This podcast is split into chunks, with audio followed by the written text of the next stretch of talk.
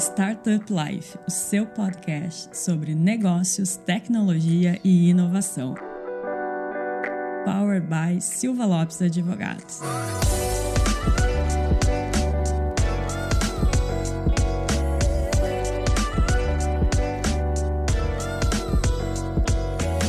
Fala galera, meu nome é Lion Lopes e está começando mais um Startup Life, seu podcast sobre negócios, tecnologia e inovação. Queridos, estamos continuando a nossa jornada de episódios que a gente está gravando com convidados da South Summit, né? E convidados para South Summit, porque pro Silva Lopes, pro Startup Life já são de casa já, né? Mais do que de casa, né? Já estão aí. Olha, se bobear, tem um dos nossos convidados que vai roubar o teu lugar de co-host. Olha, talvez tenha participado mais do que eu do que aqui. tu ultimamente. é. Não quero dizer nada, É né? verdade. Mas hoje a gente está com pessoas aqui que representam um dos principais players do ecossistema de tecnologia e inovação aí do Brasil e vão compartilhar muito conhecimento sobre o nosso assunto hoje. Já são de casa, já participaram de diversos episódios aqui e são grandes amigos. Estavam dividindo aqui a- a- o nosso ambiente hoje aqui, aproveitando um pouco do ar-condicionado, né? Que tá quente Porto Alegre. Dividiram também o evento que a gente fez na primeira noite, Exatamente, né? Conexões Debaixo d'Água. Debaixo d'água. Era pra ser o pôr do sol, mas São Pedro preferiu que a gente ficasse abaixo d'água, né? Mas, Então... Cris, quem tá com a gente hoje? Então hoje aqui conosco está o Pedro,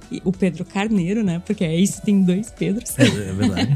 e o Otávio para falar sobre M&A, né? Um assunto que eles entendem muito, mas a gente vai trazer um lado mais polêmico do M&A. A gente vai falar sobre os erros do M&A. Então, vamos causar aqui, encerrando a noite. Pedro, Otávio, sejam bem-vindos. Muito obrigado, é um prazer estar aqui. É, pela terceira vez, já tô pedindo música no Fantástico. Pode né? pedir uma caneca É. com teu nome. Para quem não me conhece, rapidinho, eu sou o Pedro Carneiro, eu sou sócio da ACE, responsável aqui pela frente de investimentos e de novos negócios, né? A criação de novos negócios. Tô na ACE faz uns três anos, então já parece que fazem uns 20. Muita coisa mudou nesse, nesse tempo. E aqui a gente tá olhando para acelerar os investimentos, né? E, e a gente tá falando de M&A. Desde que eu entrei na ACE, a gente já fez 13 M&As. Teve muito exit do portfólio, teve alguns deals de M&A também que a gente tá fazendo agora com a nossa frente de advisors, que eu vou deixar o Otávio falar um pouco mais. Então a gente já viu de tudo. A gente já viu grande, pequeno, todo mundo feliz, todo mundo triste, que dá certo, que deixa de dar certo na hora H por algum motivo. Então vai ser bem bacana explorar isso com vocês aí hoje. Meu, legal. E diferentemente do Pedro, tô estreando aqui no podcast, então super obrigado pelo convite. Eu também sou sócio da Ace, tô tocando nossa área chamada de Ace Advisor, a nossa área de sell-side de M&A. E como o Pedro comentou, né, a gente tá desde, o, desde 2012 aí no ecossistema. Fomos um dos pioneiros aí no ecossistema de, de tecnologia e inovação. E ao longo desses 10 anos, a gente foi maturando muito o ecossistema. E nesses 10 anos, a gente fez 25 M&As. Foram 25 M&As que a gente fez internamente, né, prestando serviço para os empreendedores que a gente investiu. Sim. Então, dos Sim. 140 investimentos, foram 25 esses. E aí a gente entendeu ali em meados de 2021 que a gente sabia fazer alguma coisa. E aí a gente começou a estruturar essa área. Eu tô aqui na esse vai fazer dois anos já. E eu entrei exatamente para estruturar essa nossa área de M&A Side. Então a gente entendeu que a gente fazia um negócio muito bem e que era possível escalar esse negócio. E a gente começou a atender também os empreendedores que não foram nossos investidos nem acelerados. Então a gente se posiciona atualmente como uma boutique de M&A voltada para startups e empresas que usam tecnologia como Enable. Então alguma empresa de serviço ali, uma consultoria de dados, e-commerce, por aí vai. Então a gente tá com um leque aqui bem aberto para ajudar o empreendedor na jornada de saída e vendendo muito certo. O Pedro comentou aí que ele tá na Ace há três anos, nos últimos três anos foram 13, 15 M&As. A gente já fez o nosso primeiro em 2023, agora em janeiro, já tem mais dois, três aí para sair no primeiro semestre. Então foi uma área que cresceu bastante em pouco tempo, por conta de todo esse track record aí que a gente construiu ao longo de 10 anos. Legal.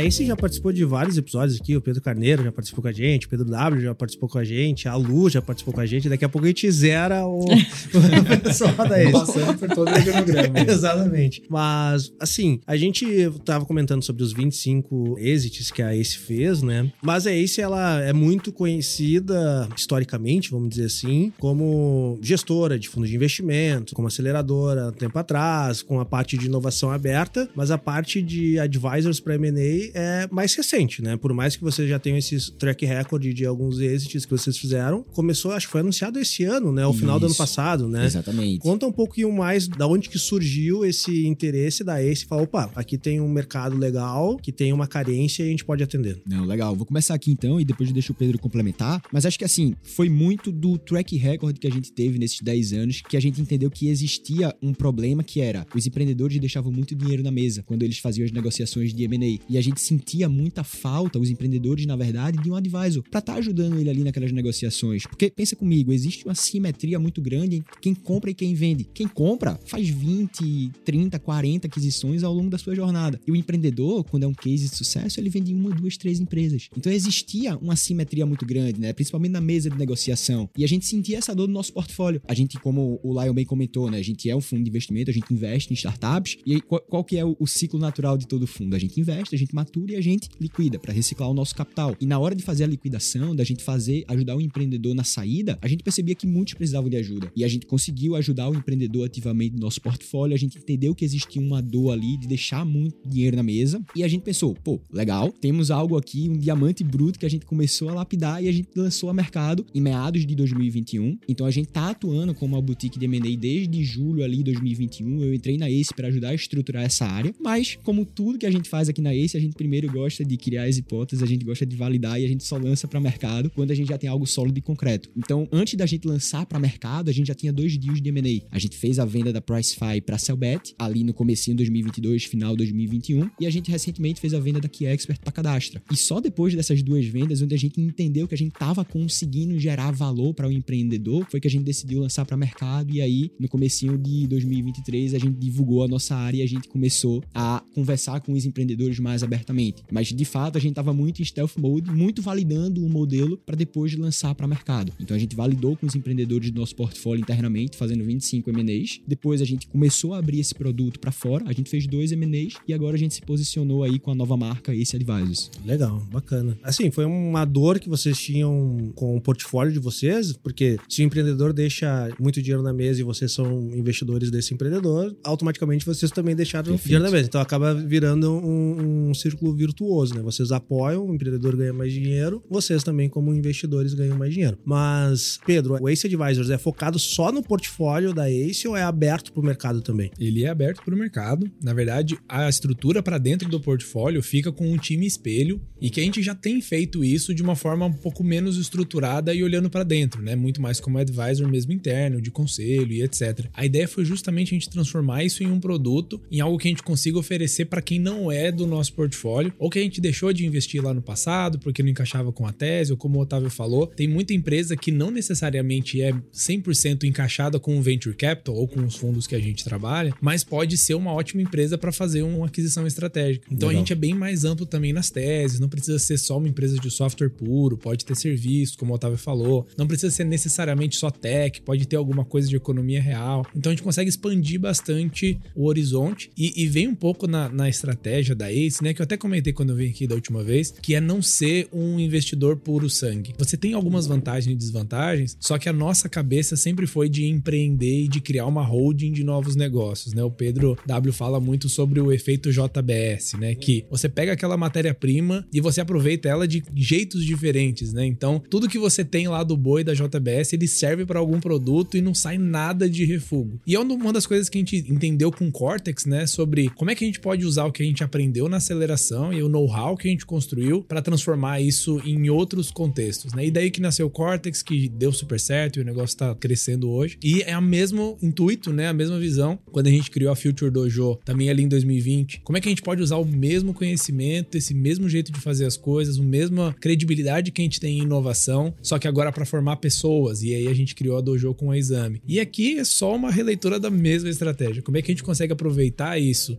a expertise que a gente construiu fazendo M&A e vendendo negócio, ajudando os empreendedores, mesmo fora da nossa caixinha de portfólio. E aí que nasceu o Advisor. E assim que a gente vai construindo uma holding, né, uma estrutura que se retroalimenta. E eu acho que isso é uma vantagem muito grande em relação a gente ser um pure play, ou só uma boutique, ou só um VC, ou só uma consultoria, porque em bons negócios da consultoria eu consigo investir. Então a gente já investiu com o BTG Pactual, a gente já investiu com a BASF, com a Braskem, com a Algar Telecom e com vários outros que são nossos clientes. Então a gente não deixa passar passar boas oportunidades. Quem tá contratando a consultoria enxerga que a gente tá muito mais a sério no negócio, porque eu tô colocando efetivamente dinheiro ali junto e sendo parceiro. Pra boutique, eu consigo aproveitar muito dessa infraestrutura e as empresas que trabalham com a gente no Advisors, eles têm todo o acesso que as empresas investidas têm. Então, todos os mentores, os parceiros, aquela estrutura com os descontos que a gente tem, etc. Então, uma das as coisas elas vão se empurrando uma das outras, né? E, e aí, por último, né, que é o contato que a gente tem com as grandes empresas e com C-levels, muitas vezes abre oportunidade e porta pra gente vender as empresas do Advisors. E assim o ciclo vai se fechando, né? Então, a gente consegue aproveitar de vários ângulos diferentes uma mesma oportunidade. E eu gosto muito de falar também, só complementando o Pedro, né, que o M&A pra gente é um meio e não um fim.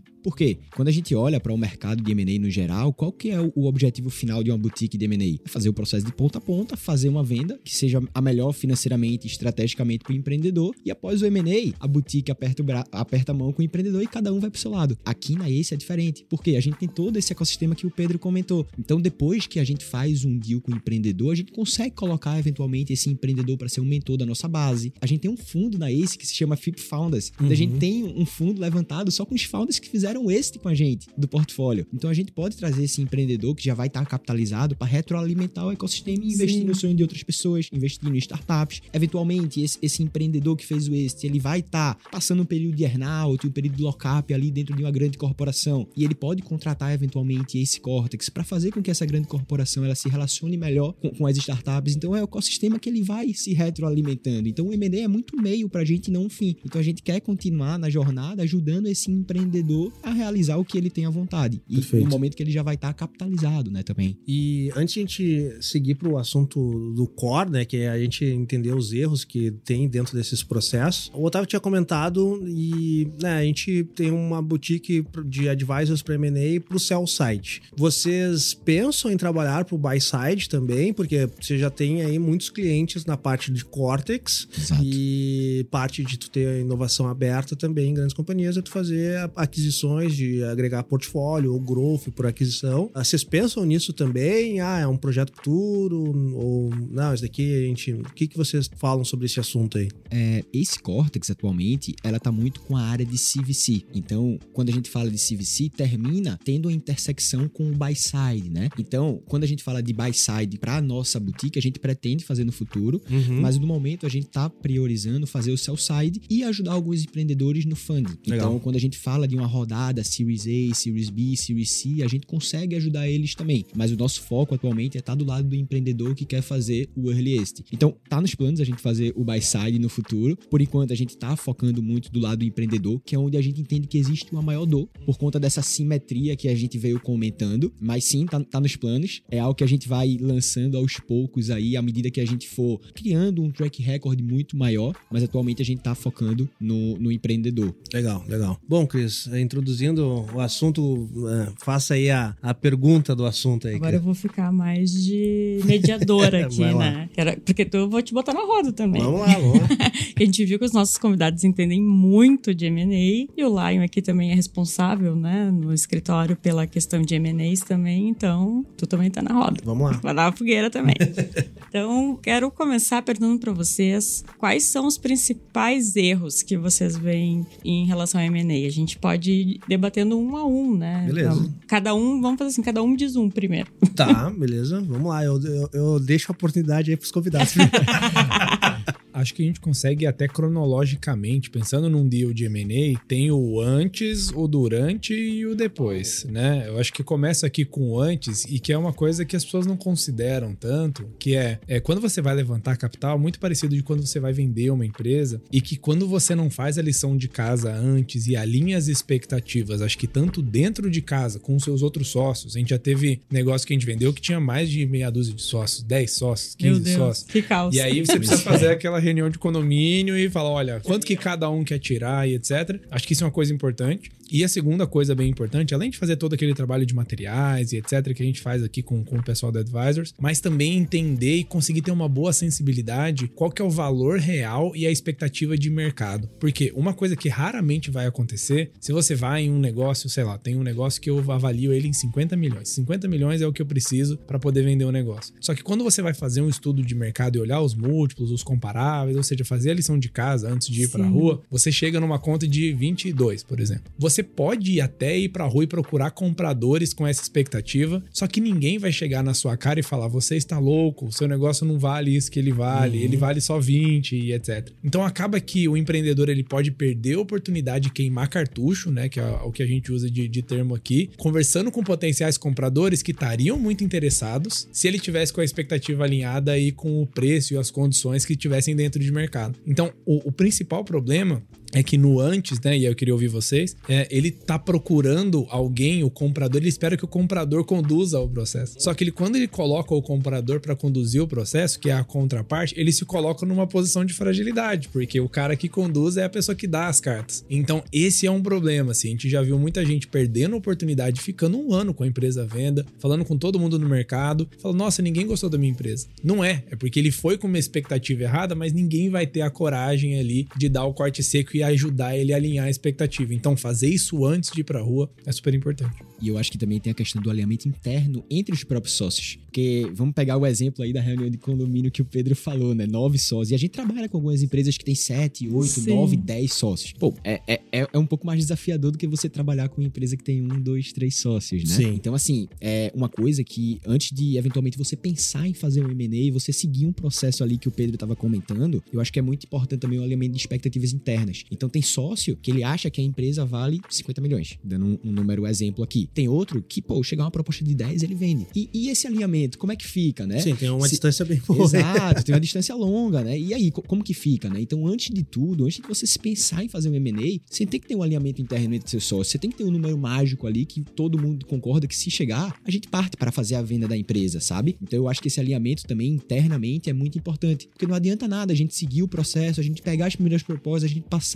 por uma diligência quando a gente sabe que não, não vai dar deal. Sim. As expectativas, elas não estão batendo internamente, sabe? E isso pode até gerar um certo tipo de atrito. Então, principalmente em empresas que têm muitos sócios, esse alinhamento é muito importante. E, logicamente, né, sempre tem o, majoritário ali, que ele pode ter um drag ou algo do tipo, mas, assim, o alinhamento é muito importante, É muito até para ter uma convivência harmônica ali internamente, né? Mas eu, eu acho que é bem importante esse ponto. E para te passar a palavra também, Lion, eu acho que vai ser legal, vou trazer um tema aqui que a gente pode olhar tanto pro financeiro como pro jurídico também Uhum. Que é, beleza, fizemos o alinhamento, a gente fez todo esse processo aí que o Pedro comentou, mas e quando o, o comprador eventualmente pede pra mim algum tipo de informação? Uhum. Sabe? Quando começa a chegar aqueles primeiros Q&As ali, seja financeiro, seja jurídico, a startup, para um processo de M&A, ela tem que ter um mínimo ali de uma governança. Ela tem que ter no mínimo de, de algumas informações estruturadas, principalmente da contabilidade, que a gente sabe que numa diligência podem se até levar em consideração os demonstrativos gerenciais, mas que vão ser analisados são os contábeis. Então a gente já conversou com alguns empreendedores, por exemplo, que não tinha nem contabilidade direito, sabe? Como que a gente vai fazer o processo de M&A dessa empresa? Como que eventualmente a gente vai extrair os KPIs? Como que a gente vai contar a história dessa empresa se a base, se a fundação não tá arrumada, sabe? Então, logicamente que aqui em Advise a gente faz todo um trabalho de aceleração e arrumação da casa, da startup, mas tem vezes que, que fica inviável pra gente, porque o mínimo de governança não existe. Isso se atrela um pouco também com o jurídico, né, Lion? E aí seria bacana um pouco Claro. de escutar também. Acho que assim, de erros a gente.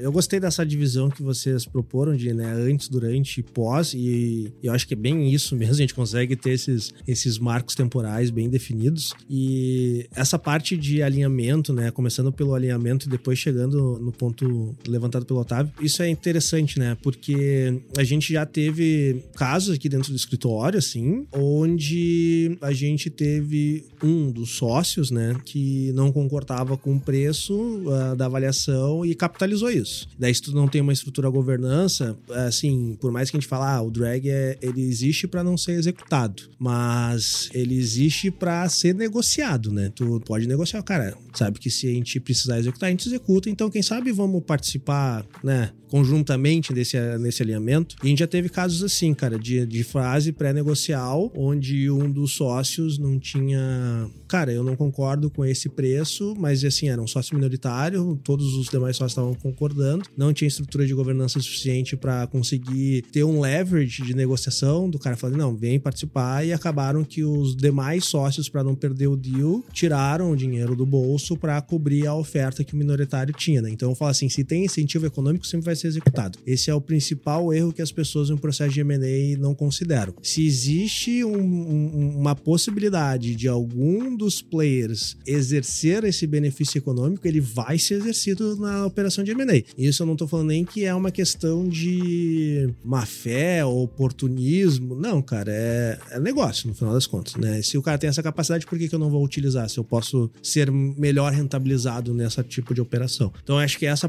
questão de alinhamento, ele é muito importante, tanto o alinhamento entre os sócios de forma, vamos dizer assim, não judicial, um alinhamento negocial, mas esse alinhamento ele também tem que ser previsto dentro das estruturas de governança, justamente para esse momento que, se existe um desalinhamento, a estrutura de governança vai forçar o alinhamento. É, acho que essa é a questão que a governança faz, né? Ela, ela força o alinhamento para situações como essa. Para a parte de erro pré, eu concordo, né? Quando a gente vai falando em governança, a gente, a gente já teve casos dentro do, do escritório também que o deal ele não foi para frente nessa fase pré, justamente porque a governança, e daí nesse momento a gente representando bastante o buy side, onde a gente ia fazer a análise da empresa target e a gente identificava essa falta de governança básica que mesmo a correção naquele momento não garantia o passivo que ficou para trás. Então assim, eu brinco que, cara, tudo a gente consegue ajustar, mas não significa que o ajustar apaga o que já aconteceu de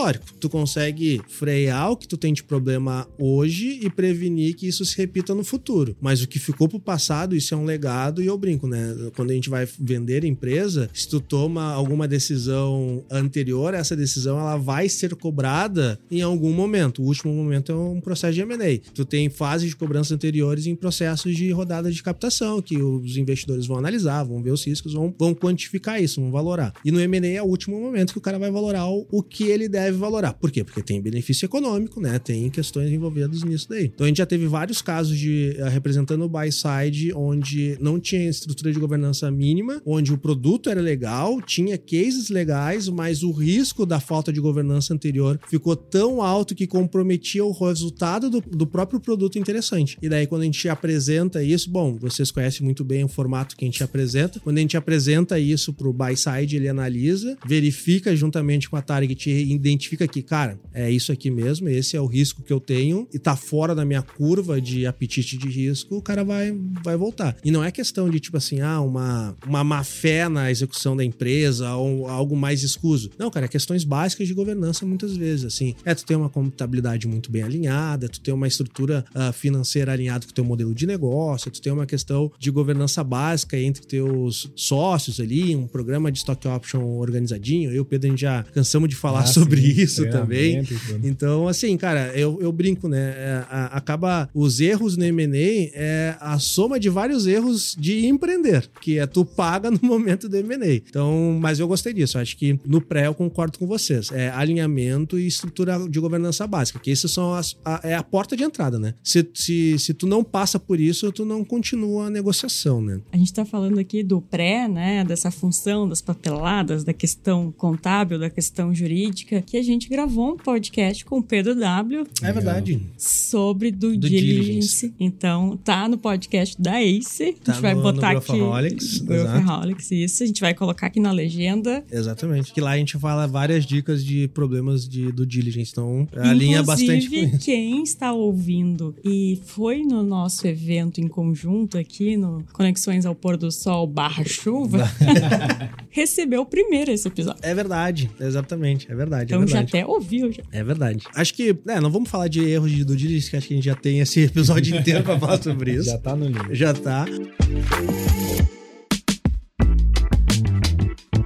o durante ali, né, cara? Um erro que, que eu vejo bem comum do durante é menosprezar, por assim dizer, a complexidade que uma operação de M&A tem e não quantificar isso dentro do tempo, né? Daí a gente vem um alinhamento de expectativas, né? Cara, o processo de M&A, eu falo, se tem algo que tem que ser muito burocrático, e eu falo burocrático não pelo lado ruim da palavra, mas é, cara, tem que seguir os ritos com calma, tranquilidade. Metódico, E então. ser metódico é uma operação de M&A. Porque eu, eu brinco brinco muito com o meu time interno, né? Eu lidero a parte de M&A aqui dentro do escritório. E eu falo, pessoal, para nós é mais um M&A. Pro cara é a mudança de vida dele, né? É, o cara muitas vezes viveu a vida inteira para aquilo, ou é um cara que é muito jovem e vai ter um M&A que vai mudar o resto da vida do cara, vai mudar gerações da família do cara. Então, a gente tem que ser muito metódico, a gente tem que analisar isso e obviamente isso leva uma quantidade de tempo e muitas vezes se tu não tem muito bem alinhado com todos os players, né, ali, tanto a empresa target que vai ser vendida, quanto o comprador, quanto os outros stakeholders, começa a trazer aquele ruído e, pô, o cara tá atrasando porque ele,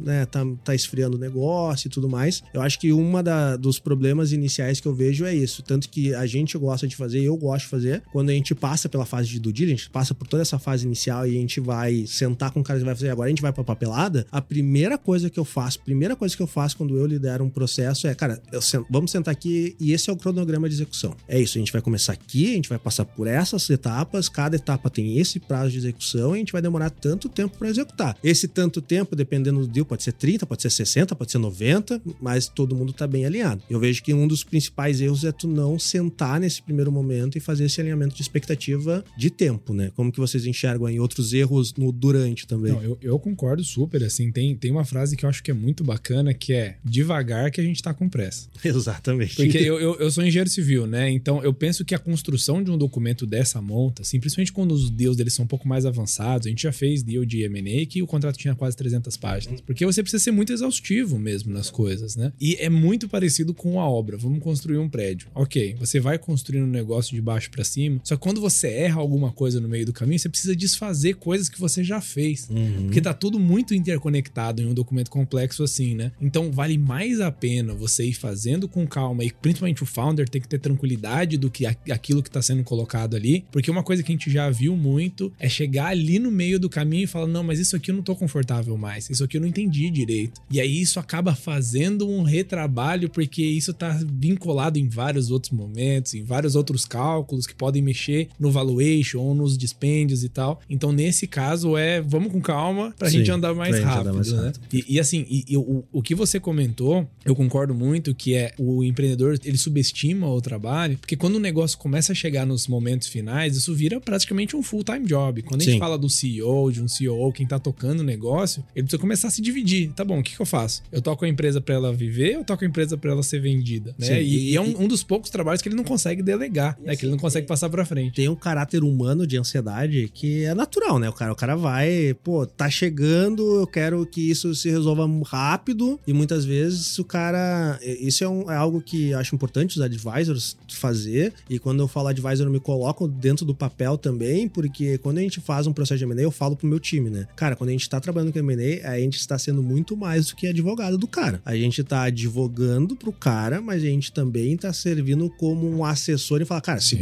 Não te afoba, E o psicólogo também. é Tem, tem um psicólogo, fator exato. emocional ali. Tem um fator emocional, porque a gente fica mais afastado dessa ansiedade que Sim, o cara tem, exato. né? Isso, e é normal, né, cara? Qualquer um ficaria ansioso numa situação como essa, né? Perfeito. E só antes de falar um erro que eu acho muito comum e resumindo um pouco do que vocês dois comentaram, eu acho que aqui no podcast tem muitos ouvintes que conhecem muito sobre M&A e alguns que estão começando a conhecer. Perfeito. E alguns termos técnicos ali que a gente fala termina não ficando muito claro. Mas uma analogia que eu gosto muito de fazer e que qualquer pessoa vai entender é o seguinte: o M&A, ele é similar a um encontro, a um primeiro date ali. Uhum. Geralmente, e aí eu não sei se isso acontece na vida real, mas às vezes a pessoa no primeiro encontro não pede a outra em casamento, né? Você vai ali de pouquinho em pouquinho, tem alguns Se bem que tem, tem série Netflix e é assim é, agora. tem Netflix que em, uma- em um mês você pede em tá casamento. casando, né? Mas quando a gente olha pra realidade, não é o mais comum de Sim. acontecer. E o M&A é igual, pessoal. A gente vai ali para o casamento, tem o primeiro date, tem o segundo date, você vai conhecendo o vício, vai conhecendo as manias da, da outra pessoa que você tá se juntando. Tem que colocar na balança ali, pô, quais são os prós e os contras de eu estar compartilhando minha vida com essa pessoa. E o processo de M&A é igual. Você faz o primeiro encontro, você faz o segundo, você entende a cultura do outro lado, você entende como que funcionam as coisas, quais são os tipos de sinergia operacional, financeira, estratégica. Você se vê dentro dessa empresa nos próximos 3, 4, 5 anos. Sim, Então, não dá pra pular etapa. sim. Infelizmente não dá. A gente já fez deal aqui na Ace que foi muito rápido. Mas o que? O que, que, que aconteceu, né? Já existia um namoro prévio. Uhum. A gente já, o, o potencial comprador, e quem vendeu já existia um relacionamento comercial, já eram parceiros de negócio. E aí termina que o M&A facilita, né? Porque já Sim. existia uma conexão entre quem estava comprando e quem estava vendendo. Mas pensa num processo ativo, onde a gente tá ali abordando os potenciais compradores do zero. A gente começa ali abordando com teaser, assina NDA, abre o nome da empresa, faz management presentation e por aí vai. É um namoro, sabe? É etapa por etapa, não dá pra gente pular. Então, é, é bem importante essa questão do, do cronograma, principalmente quando a gente chega nos finalmente ali. Sim. Mas é importante também um cronograma quando a gente tá conhecendo o potencial comprador. Perfeito. E o segundo ponto que eu gostaria de destacar que é um erro muito comum, na verdade não é um erro, tá? É, é uma coisa que às vezes impacta muito o psicológico do empreendedor, que é o empreendedor ele acha que é, é um processo fácil e não é. O processo de M&A é complexo, é difícil, é lento. O, o processo de M&A de ponta a ponta, né? Dura de 9 a 15 meses. A média que a gente faz lá na ACE fica em 10, 11 meses. Desde que a gente assina um contrato até fazer todo o processo. E quando eu falo todo o processo, é arrumação, E se a empresa não tá com tudo alinhado ali no. Pode no- demorar mais ainda. Demora, Demora muito mais. mais então, ainda, pô, né? existe um tempo de preparação antes de você começar os primeiros contatos com o potencial comprador. E quem faz tudo isso é o advisor, né? Então a gente faz o processo de ponta a ponta ali apoiando o empreendedor. E a gente conhece muitos empreendedores que fez o M&A sem estar com um apoio financeiro, do advisor financeiro, né? O jurídico, se, Sim. se o empreendedor não for um advogado, com certeza ele tem é, que ter. muito difícil. mas- E mesmo advogado, porque é, É. é uma questão muito É uma específica. questão né? muito específica, exatamente. Mas mesmo assim, eu já vi muitos empreendedores que ele conseguiu fazer o exit sozinho, sem o apoio de um advisor, mas eu fui conversar com esses empreendedores e eu perguntei, vocês se arrependem? E os caras, eu pensaria duas vezes antes de- tomar a mesma decisão. Por quê? Empreendedor, ele tem que focar na empresa. Empreendedor, ele tem que estar focando na performance da empresa, na gestão da empresa, fazendo a empresa crescer. A pior coisa que pode acontecer é o empreendedor se engajar muito no processo e no meio das conversas, quando tá esquentando com o potencial comprador, a performance da empresa começar a cair Começa a ganhar. ele começa a destruir muito valor. E ele tá olhando tanto para a operação, tocar um negócio, todo mundo sabe que é muito difícil. Imagina tocar um negócio em paralelo com um, um M&A. E o M&A ele toma muito tempo. Sim. Então quando o empreendedor faz esse processo sem um advisor, ele termina saindo ali do processo com algumas úlceras na, no estômago, porque é complicado, é muito difícil. E muitas vezes falta expertise também, como a gente tava comentando ali no começo. É a maior dor dos empreendedores é deixar dinheiro na mesa. Então ter um advisor do lado do empreendedor, ele consegue blindar muito o empreendedor de todo o processo, seja o operacional, seja o estratégico e seja o psicológico, que é um dos principais fatores ali que vai impactar o empreendedor. Imagina que você tem um negócio ali que as- muitas das vezes é a sua única fonte de renda. Você está vendendo esse negócio, você pode estar vendendo para um concorrente. Imagina dar errado, o quanto de exposição você tem. Então é um processo que se você não está muito bem assessorado, pode te expor muito ao mercado e pode te deixar com algumas úlceras aí no estômago, sabe? Da fala tanto do Pedro Trava, a gente consegue fazer duas conexões de erros aqui que, né, oriundos disso. Um dos erros que eu vejo que é oriundo é o empreendedor não entender que, por mais que ele tenha advisors, ele que vai conduzir o deal. Então a gente vê muito empreendedor que, cara, eu tenho advisor, ele que vai Eles falar. vão resolver pra mim. Eles que vão Exato. resolver Mandar pra o mim. checão. É, eu vou ficar esperando aqui quando eles me avisar, ó, caiu o Pix aí. Não é assim que É uma funciona. construção. O cara, é assim, por mais que a gente tenha todos os advisors, né? Tu tem lá a Ace, tem o Silva Lopes, tem mais contabilidade, todo mundo perfeito e trabalhando super firme. Cara, é tu que vai conduzir isso daqui. A gente tá ali pra assessorar, a gente tá ali pra te orientar. Mas as tomadas de decisão, a liderança, a cadência, tu tem que estar puxando isso. Eu brinco, tem que estar lá, sabe, na, aquelas remadas que fica o cara só dando ritmo, batendo, Uhum. dando, batendo tambor pra dar cadência. Geralmente o CEO que faz isso, um dos founders que vai tomar essa atitude. Eu acho que esse, esse é um, um ponto bem importante sobre a questão do erro, né? Ah, outro erro que eu vejo que é comum também os founders ter, né, nesse, nessa operação de M&A, é entender que essa, essa fase, né, de aproximação com os potenciais compradores, porque geralmente quando tu vai para o mercado, tu não tá conversando somente com um cara, tu vai conversando com outros potenciais compradores, mas é nessa fase de aproximação, tu tem que tomar muito cuidado no sentido de, cara, eu tenho que saber qual é o momento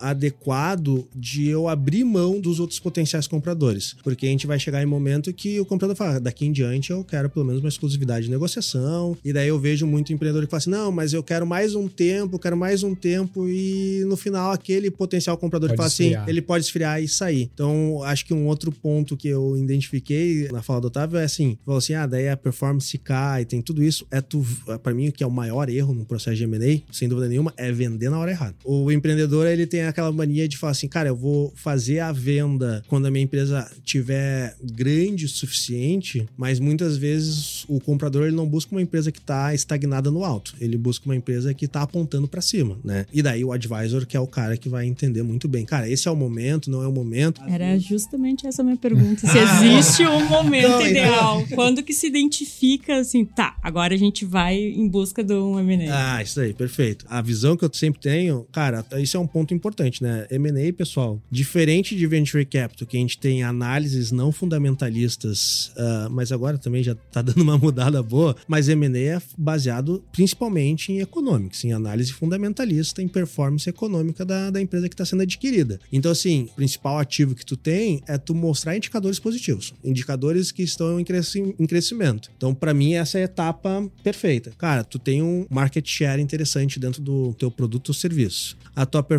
está apontando para cima e tu já não tem mais aquele. Daí vem uma questão mais pessoal, né? Mas tu não tem mais aquele ambição individual de continuar tendo energia para montar esses indicadores para cima. Esse para mim é o momento de vender, porque senão teus indicadores começam a estabilizar ou começam a apontar para baixo e daí se tu for vender nisso, cara, nesse momento já é, é um erro de fazer uma venda nisso, né? Muitas vezes, cara, vamos se engajar mais um pouquinho aí, mais uns seis meses, que daí a gente volta Exato. a apontar para cima, talvez seja o momento ideal, né? Eu gosto desse comparação que o Otávio fez ali do primeiro date e do acompanhamento com, como algo mais emocional, né? E eu tenho certeza que o Otávio ele vai falar bastante sobre a parte mais prática e lógica do negócio. Então eu vou tentar tomar o outro lado aqui. E quando você falou da- do advisor ser a pessoa que dá a cadência, pra mim é aquelas organizadoras de casamento, assim. Uhum. Vai estar tudo ali no jeito, vai estar tudo pensado, organizado, mas no dia lá é você que tem que falar sim, cara. Você tem que escolher a Exatamente. pessoa. E no fim das Sim. contas é, é isso, né? Não, e no fim das contas é, é você também que decide o que, que vai ter no Sim, né, exato. Aquelas... O, o, o processo decisório só já é bem, né, é, overwhelming, assim, muita coisa. Mas eu acho que essa comparação ela segue no momento certo de se fazer um M&A. Por quê? De novo, né, a mesma coisa. Quando o empreendedor ele tá com um negócio, vai fazer cinco anos, ou uma década, ou um negócio da vida dele, etc., a decisão fica tão complicada que o aspecto emocional ele começa a entrar muito no meio do caminho. Então é a mesma coisa que falar qual que é a época certa pra você se casar. Caso eu compre uma bicicleta, É, é, é, é aquilo, né? Eu consigo te mostrar dados e fatos de quais são as frequências que as pessoas se casam, quais são as idades, quais são as regiões que isso muda, quantos casamentos terminam em divórcio, etc. Mas isso não responde à tua pergunta. Exato. Quando eu deveria me casar? Exato. E aí é um negócio que tá muito conectado com o teu sonho futuro e o que, que você imagina para aquele teu filho que é a empresa, Uhum. né? Porque isso tá muito ligado. Tem muito, muito empreendedor que a gente olha e que a gente acha uma boa oportunidade, uma oportunidade de maximizar o retorno financeiro dele e tal, mas ele olha e fala: "Ah, mas para ele não. Ele vai destratar meu negócio. Sim. Ele não vai fazer o que eu faria, né? Então, eu acho que essa é uma das grandes dificuldades e por isso que tem um negócio meio psicólogo e etc. Porque a gente precisa ajudar não só a fazer toda a parte lógica e, e- e matemática para maximizar o upside dele, porque no fim das contas, né, 95% da nossa receita é variável. Então, se a gente não fizer isso também, o negócio nosso não, não prospera. Só que ao mesmo tempo, a gente precisa começar a ler alguns sinais não ditos pelo empreendedor e conseguir capturar um pouco da essência e do sonho dele para que a gente consiga achar a pessoa certa e a gente consiga ajudar ele a se decidir, talvez até em relação a o que é melhor pro meu bolso e o que é melhor pro meu coração. E assim, 80% das vezes é o coração que leva. Porque é igual ao casamento. Você considera, nossa, a parte financeira e os planos e a vida profissional e tal? Sim, mas quando você vai dizer o sim, não é isso que tá na tua cabeça, sabe? Sim. Então por isso que eu gosto muito dessa comparação. Eu vou ser um pouco mais polêmico aqui, tá? Eu não acho que existe um Adoramos momento polêmicas. perfeito. É, não existe. Não existe um momento perfeito. Logicamente, né? Existe um momento não perfeito, que é o que Sim. o Lion comentou. Pô, a empresa tá ali perdendo 50% da receita ano, year over year, né? Ano todo ano e, cara, não é o melhor momento, né? A gente tem que ter um pouco de noção aqui também de que existe alguém do outro lado que tá comprando todo um risco. E se não for algo que vai agregar muito, eventualmente um produto que vai agregar muito, o potencial comprador ele não vai avançar nesse tipo de aquisição, né? Sim. Mas assim, não existe um momento perfeito, porém, existem algumas indicações do momento que pode ser o momento perfeito. Então, por exemplo, é, quando o empreendedor ele opta por fazer o processo de M&A, ele pode estar olhando para o custo de oportunidade. Pô, eu Uhum. poderia estar ganhando muito mais mais dinheiro fazendo outra coisa do que tá empreendendo nesse setor, por exemplo. Existe, cara, eu bati o meu limite aqui, eu não consigo mais ganhar meu mercado, eu preciso me plugar dentro de um player maior, eu preciso me plugar dentro de um player estratégico para conseguir alavancar o Uhum. resultado. Então esse pode ser um dos motivos. Briga societária pode ser um dos motivos também. Eu, bastante. eu não, eu não aguento mais olhar pra Acontece cara do meu bastante. sócio, por exemplo. Vamos vender essa empresa aqui, cada um vai pro seu caminho, sabe? E existem várias motivações, tá, pessoal? E existe também a motivação simples e única de estou cansado e quero me aposentar. Pode ser uma motivação do empreendedor também. Então, assim, não existe um momento perfeito. Eu acho que existem cenários e indicações de que você pode colocar na balança e fazer o trade-off aqui e entender, pô, eu agora vou pro M&A ou eu vou dar uma segurada ainda, né? E eu gosto muito de falar também que é esse tipo de decisão acontece muito quando você vai fazer um processo ativo, né? Que é você contratar eventualmente um advisor, você vai ir a mercado, você vai abordar potenciais compradores. Mas existe também o processo reativo do M&A, que é estou tocando meu negócio lindamente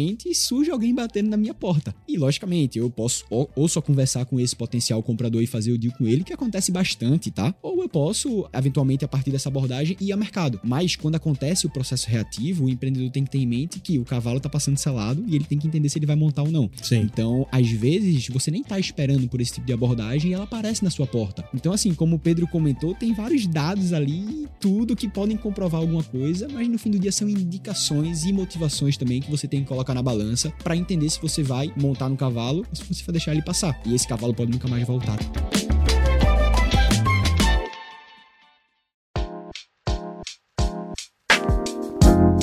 Sabe que tem um- uma questão interessante que eu concordo contigo, acho que não existe o momento perfeito, tanto que a gente tem formas de tentar corrigir esse momento perfeito, porque assim, o, o empreendedor ele sempre tem esse pensamento, pô, mas por que que eu vou vender o meu negócio se ele tá apontando crescimento, né? Por que que eu vou vender hoje que se eu esperar mais um ano, eu vou ganhar mais dinheiro? E só que daí no outro ano, se o teu negócio tá apontando pra cima, ele vai sempre ter essa tendência. cabeça. Exatamente. e daí, bom, a gente tem um formatos de tentar corrigir essa distorção. Eu, eu, eu falo, né, que é a continuidade e aceleração de crescimento, né? Como que tu rentabiliza isso? E eu vejo que é um dos principais erros no meu ponto de vista. Já dei essa dica algumas vezes, repito direto. É negociação da cláusula de earnout. E daí o advisor ele tem muita força para conseguir apoiar, porque assim, muito se fala sobre earnout, né? Para quem não, não conhece, é uma bonificação sobre a venda e ela tem um, um intuito de para aquele eventual executivo que continuar dentro da companhia ter incentivo para continuar mantendo esse crescimento que está previsto, assim, né? Ou até acelerar mais o crescimento, mas é uma bonificação pós-venda, assim, né? De acordo com o atingimento de algumas métricas da companhia. Mas poucos sabem como fazer essa negociação, né? Poucos entendem quais são as métricas que têm ser utilizado. Muitos me perguntam assim, lá, qual que é a fórmula que eu preciso usar de earnout? Muitos acreditam que existe uma fórmula básica, que o que funcionou pro outro founder que ele conversou, ele precisa aplicar nele. E essa é um dos maiores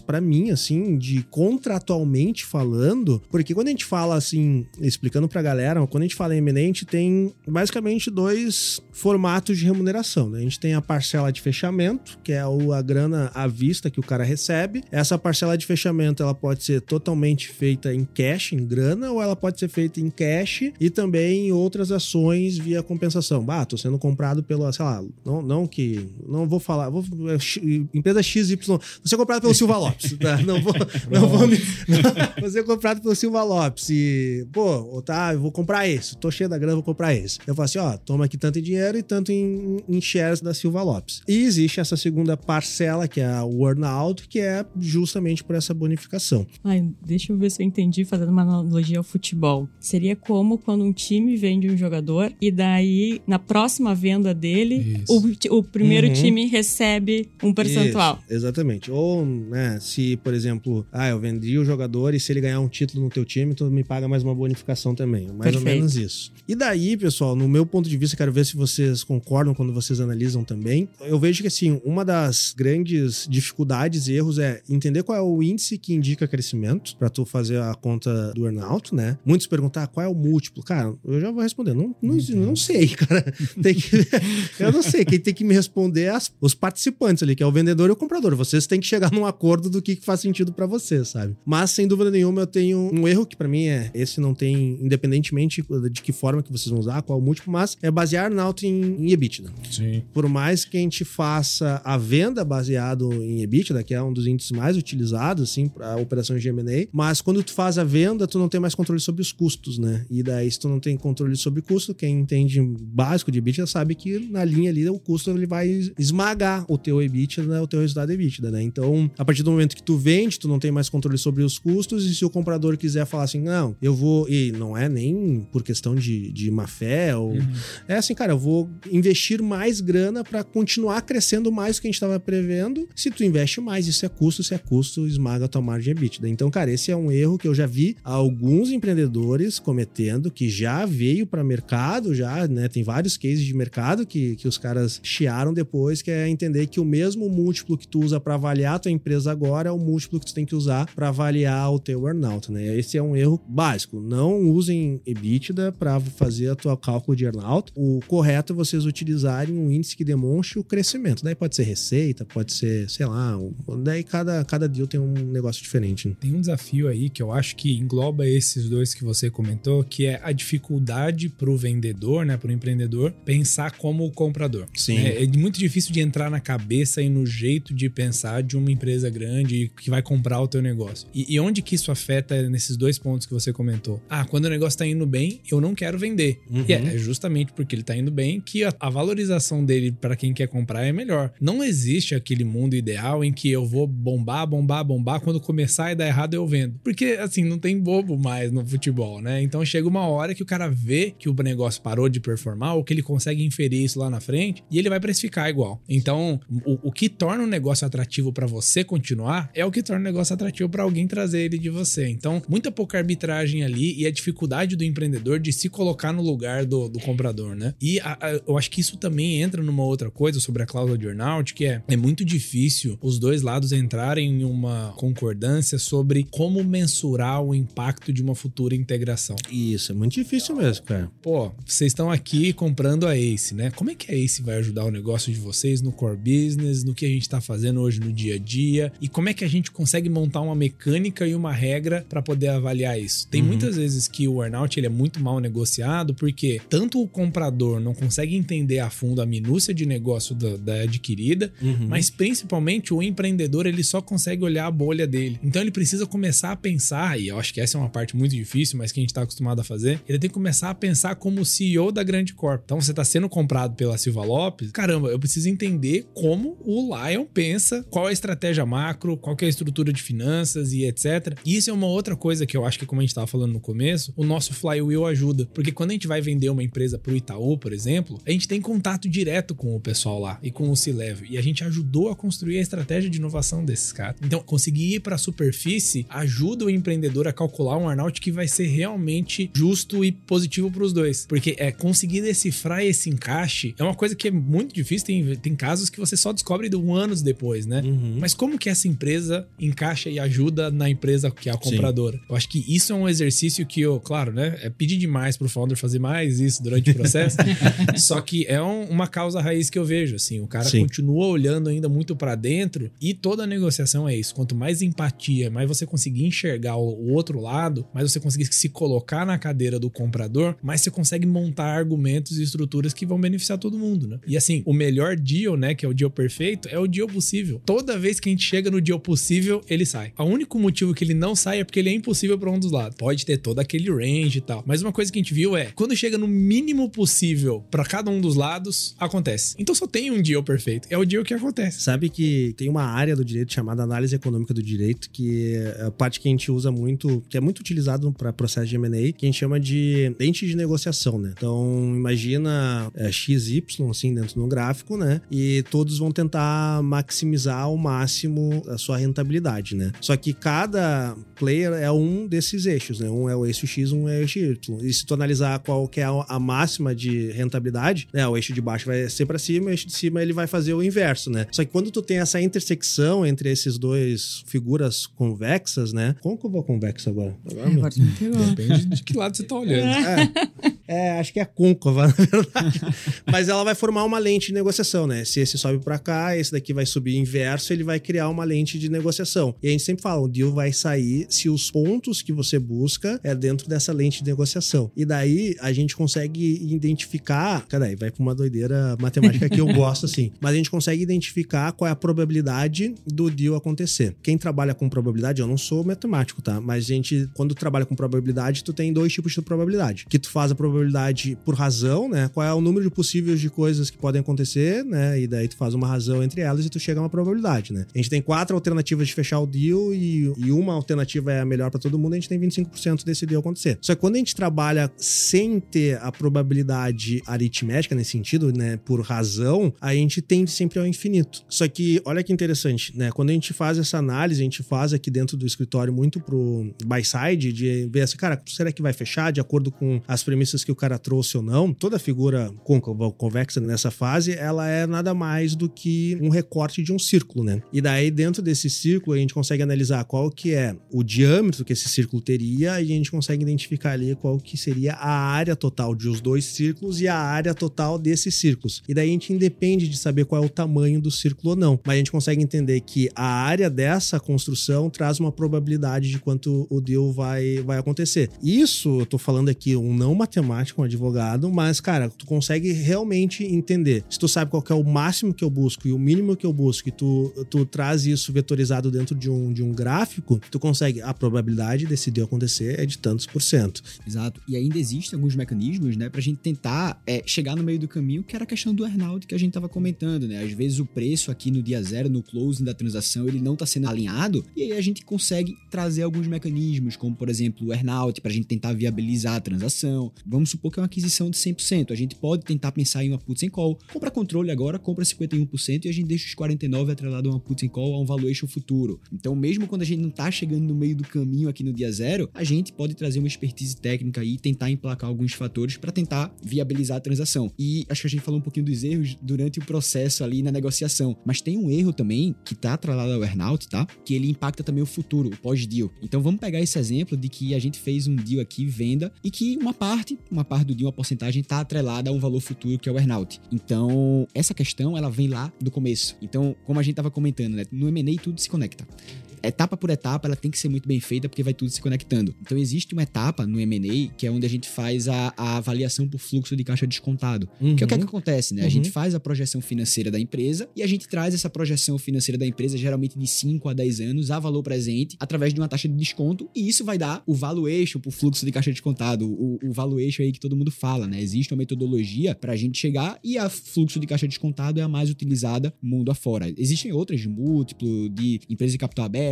múltiplos de outras transações, mas a mais utilizada é o fluxo de caixa descontado. E aí, um dos erros que acontece é, muitas vezes a gente está conversando com o um empreendedor e a gente precisa de um alinhamento ali para fazer essas projeções. Eu não só posso receber as informações e olhar o número frio. Eu preciso entender o business do empreendedor, eu preciso entender como a máquina de venda deles funciona, eu preciso entender como que funciona tudo, como que faz girar todas as, as maquininhas ali dentro da startup para eu conseguir fazer uma projeção que simplifique a realidade no fim do dia. E aí, muitas vezes, o empreendedor que está muito emocionalmente envolvido no negócio, ele simplesmente coloca lá, pô, mas minha startup vai crescer 100, 200, 300% ao ano. E o, o, papel do advisor é, calma, bora tentar ser um pouco mais conservador aqui. Mas vamos supor que esse empreendedor tá sem advisor. Vamos supor que ele tá fazendo o processo ali sozinho. E ele consegue montar uma projeção ali super agressiva, sabe? E o empreendedor vira para ele e fala: tudo bem, você tá dizendo que vai bater esse número, certo? Eu te pago X% do deal no dia zero e o resto eu atrelo a essas métricas aí, vamos supor, de receita, que você tá me dizendo que vai bater. E aí, beleza o deal acontece, todo mundo sai feliz e o valuation no fim do dia até que deu certo para o empreendedor. Mas valuation não é só o valor em si final. O valuation é uma composição de diversos fatores. Como que eu vou ser pago? Esse dinheiro tá vindo no dia zero? Vai ter cash in? Só vai ter cash out? Vai ter troca de ação? Como que esse valuation ele é composto, né? Então, muitas vezes o empreendedor ele pode até chegar no número de valuation, mas vamos supor que 70% é earnout. Para chegar nesse valuation, ele teve que fazer projeções muito agressivas. E vamos supor que às vezes o earnout, e isso é um erro, tá? Ele pode ser tudo ou nada. Eu já vi muito deal acontecer. Se não bater um centavo da receita na projeção, Não granula, né? não ganha nada. E uma coisa que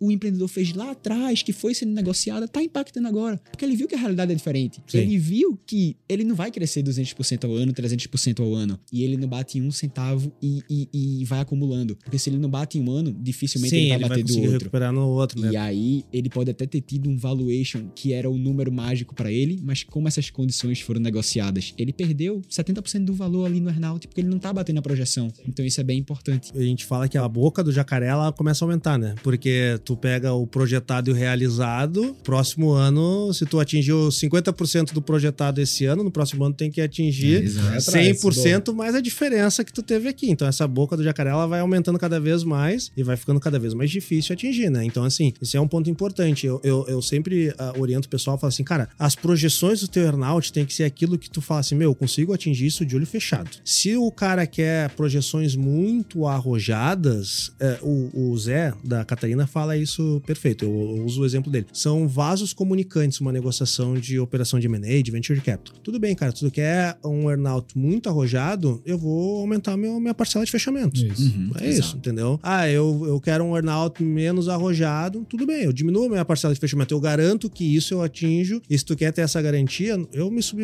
a receber isso depois, de acordo com essas métricas. Mas, né, tem que ser métricas que, daí, daí é isso que eu falo, a função do vendedor, do founder que vai vender, é ele que tem que definir qual é o earnout, e não o earnout ser do- dropado pra ele, ele fala assim, não, tu me atinge isso. Não, ele tem que falar, cara, isso daqui eu me sinto confortável, eu identifico que a empresa tem capacidade, porque nessa simetria de informação entre o vendedor e o comprador, nesse momento é o vendedor que sabe qual é a capacidade da empresa É o negócio de, dele. é o negócio dele, exatamente. Cara, baita exemplo. E, e- tem um ponto legal que eu gostaria de complementar nisso também. É, muitas vezes tu faz essa composição de venda com participações da empresa e tu tem que ver período de liquidez desses papéis. Muitas vezes tu vai estar alocado com esses papéis, tu não pode fazer uma venda. Tem que entender um pouco do teu mercado de venda. Se a gente analisar agora, não vou falar nenhum nome, mas se a gente analisar o mercado de ações aí de muitas empresas que foram compradas por varejista, cara, tu vai ver o mercado de varejo aí, em geral, caiu 80% nos últimos dois anos, entendeu? Então, é um impacto. Imagina, tu fez, fez a tua venda, é, recebi um- uma pancada em ações, as ações estão super valorizadas, e daí quando passa o teu período de lock-up, que tu pode fazer a liquidez dos teus papéis, o teu papel perdeu metade do dinheiro, entendeu? Então, tu também tem que ter um, um- um- bom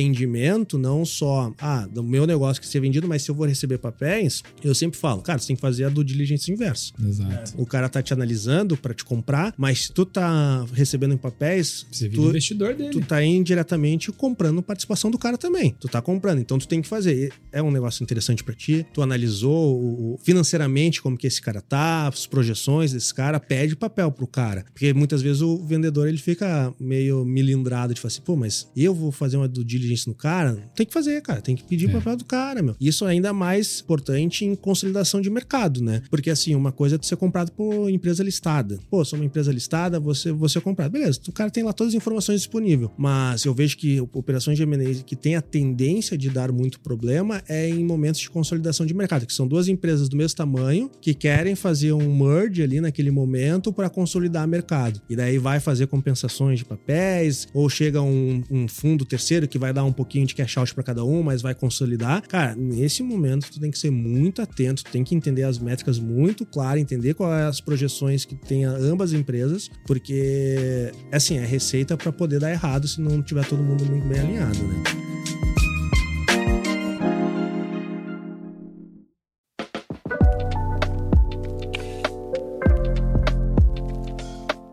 Vamos mais um erro do pós pra finalizar a Vamos. nossa Vamos lá, que conversa. o pessoal quer comer churrasco, né? É. Vim pra Porto Alegre não comer churrasco é, verdade. um pecado, né? É, é. do pós, eu acho que eu vou fazer uma conexão que eu tava falando antes. É não identificar como que vai ser essa fase de integração entre, entre os negócios, assim, né? Toda empresa que é adquirida tem um processo de integração muito, muito trabalhoso. É mais trabalhoso que o processo de M&A em si, né?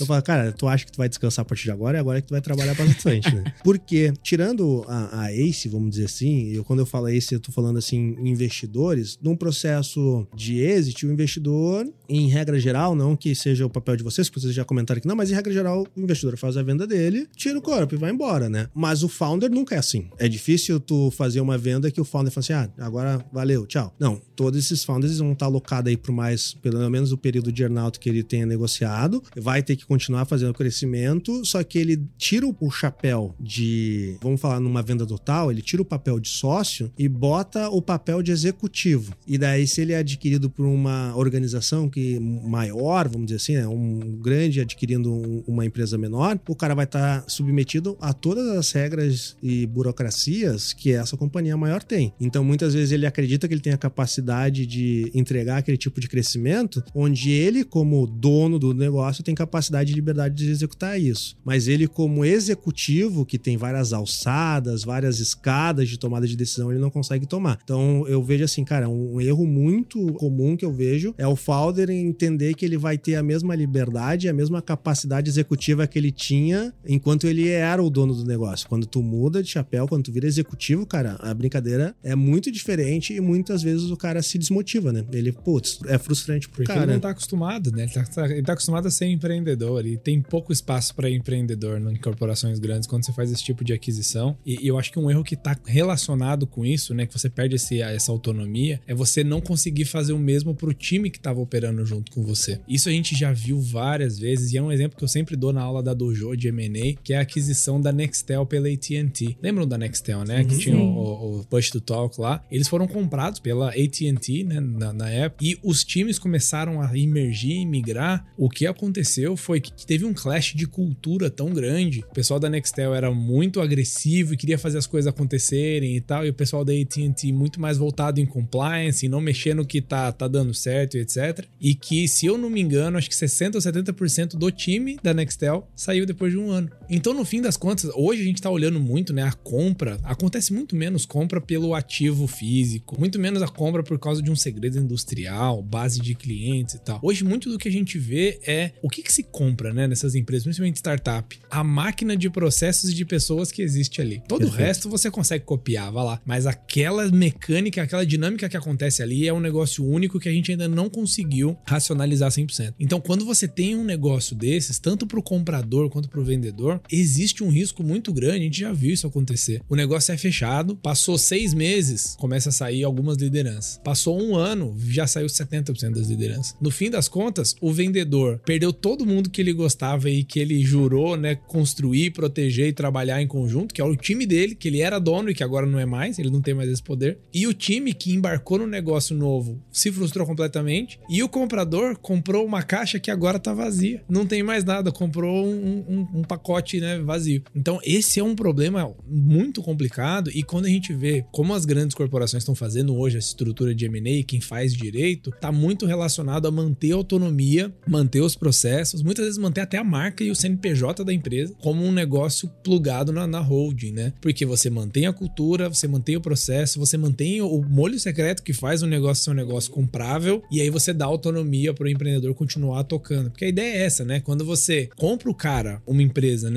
pela capacidade dele de fazer diferente e no dia seguinte você tira toda a autonomia dele de fazer diferente, obviamente que você tá dando um tiro no pé. E isso acontece muito mais do que parece, porque principalmente na rotatividade das grandes empresas. Pode até ser uma ótima estratégia ter um diretor de M&A muito bom na empresa compradora, né, que tá fazendo essa consolidação. Mas ano que vem ele tá em outro lugar e vem uma outra pessoa e vem um CFO e aí a regra muda, né? Isso é perfeito. Eu sempre uh, falo pro pessoal assim, cara, tu tem que estar ciente que a boa relação que tu tem com o executivo agora, que tu imagina que Não é vai. com a empresa, Não é, é com aquele exato, cara. É com aquele cara, cara. Então tu tem que cuidar isso. Tu tem que estar preparado que se mudou o cara, muitas vezes muda a relação. Pode mudar pra melhor, pode mudar pra pior, entendeu? Então, a gente já teve casos distintos aqui e para pro pessoal entender o quão é grave isso que o Pedro tá falando. A gente já teve casos de uma integração super exitosa, né, que deu muito certo, o pessoal, pô, foi foi todo mundo muito feliz. E a gente já teve caso que a integração não foi tão exitosa que inclusive o founder nesse momento de, cara,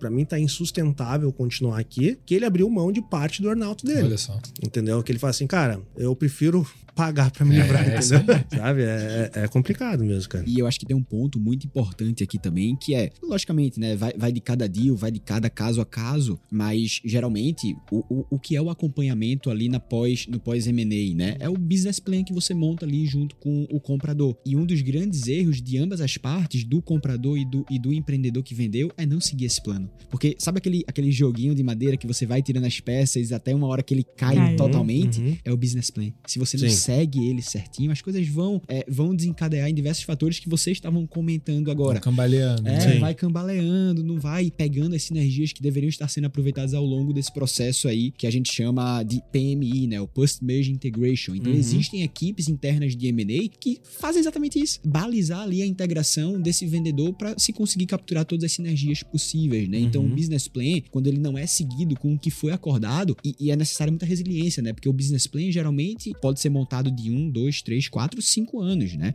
Então, isso tem que ter muito bem alinhado desde o dia zero, quando você faz ali e você começa a sua jornada dentro do, do comprador. Então, é resiliência porque é algo que vai durar muito tempo, sabe? Sim. Cinco anos e você tem que estar seguindo a risca ali. E um- uma das coisas, de alguns erros que podem refletir no pós-deal, e, aí, e o Lion, você pode falar bem melhor dessa parte jurídica, é se o vendedor ele não, não segue muito bem o business plan e ele começa a desviar um pouco do caminho, tem algumas, alguns impactos que ele vai sofrer, mas o comprador também. O comprador ele tem que estar facilitando a jornada desse empreendedor e tem que estar seguindo o business plan. Senão, vai impactar todo o processo que o empreendedor ele, ele tá querendo construir ali, né? E tem um ponto também que é dentro do business plan a gente tem as sinergias. Que um dos grandes motivos de se fazer M&A é você capturar as sinergias, é você ter um cross-sell, ter um upsell entre a base de cliente, você ter uma agregação de um portfólio de produto para você conseguir oferecer um serviço ali mais one-stop shop. E às vezes as sinergias, o empreendedor, ele acha e o potencial comprador também, que no dia zero a gente vai ter muita sinergia, vai acontecer de Sim. tudo. E não é assim. É o contrário. Não é assim, não é assim. A sinergia não é natural. Não é natural, exatamente. Existem as hard synergies e as soft synergies. As, as hards é a redução de custo ali na linha, né? Então, pô, tô comprando esse cara, vou reduzir ali o back-office, o marketing, porque eu já tenho internamente. Então, tem algumas sinergias ali que dá pra se fazer desde o primeiro mês, segundo mês. Mas o restante é algo natural, sabe? Então, um dos erros de ambos os lados é achar que isso vai acontecer desde o dia zero. E com pouco tempo, com pouco período de, de pós-deal, achar que foi um fracasso e não foi. É, é o tempo natural das coisas. As coisas tendem um tempo a acontecer. Olha o casamento de novo. É, ó, o casamento. Olha o aumento de expectativa.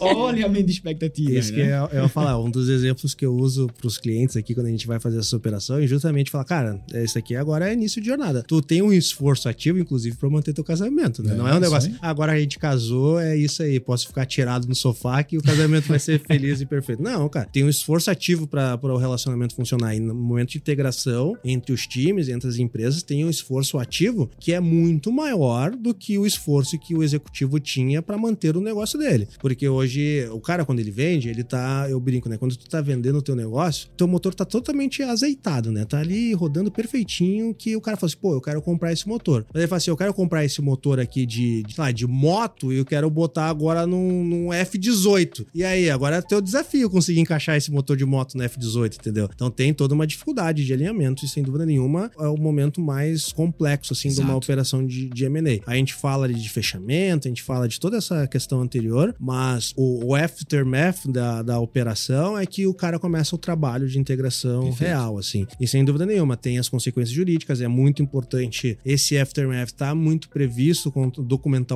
né? Então, cara, essa questão que nem o Pedro falou anteriormente, cara, eu vou fazer uma negociação, não vai ser burocrático, não vai ser extenso, não vai ser um documento robusto, cara, esquece disso, velho. Quando a gente fala em M&A, a gente não fala só do, do documento de SPA, a gente fala de SPA, a gente fala do contrato de trabalho desse executivo, a gente fala de plano de bonificação desse executivo, a gente fala eventualmente de plano de stock option desse executivo, a gente fala em lista de, de colaboradores que vão ser integrados, lista de colaboradores que vão ser dispensados, a gente tem, cara, uma série de, de questões que já estão previstos dentro de um business plan de integração, que é justamente isso, cara, isso daqui a gente aproveita, isso daqui a gente não aproveita, isso daqui a gente tem que implementar em tal data, isso daqui a gente tem que implementar em outra data, e daí a gente tem que ter um- uma vivência harmônica que a gente vai trazer. Eu sempre falo, né, toda operação de compra e venda né, de empresas, a gente leva em consideração essa boa fé de ambas as partes, né? Mas é importante que a gente tenha diretrizes para determinar o que é a continuidade de boa fé, né? Então, tipo assim, a boa fé nesse momento de integração é o comprador permitir que eu tenha tomadas de decisão e ambiente fértil para eu cumprir os meus objetivos de earnout. Ele não pode me impedir que eu faça isso. Ele não pode vir dropar um, um plano orçamentário para o ano posterior à minha venda que vai me impedir a atingir o meu earnout. Então, tudo isso a gente tem que estar tá num descritivo muito bem feito ao longo, ao longo prazo. Assim.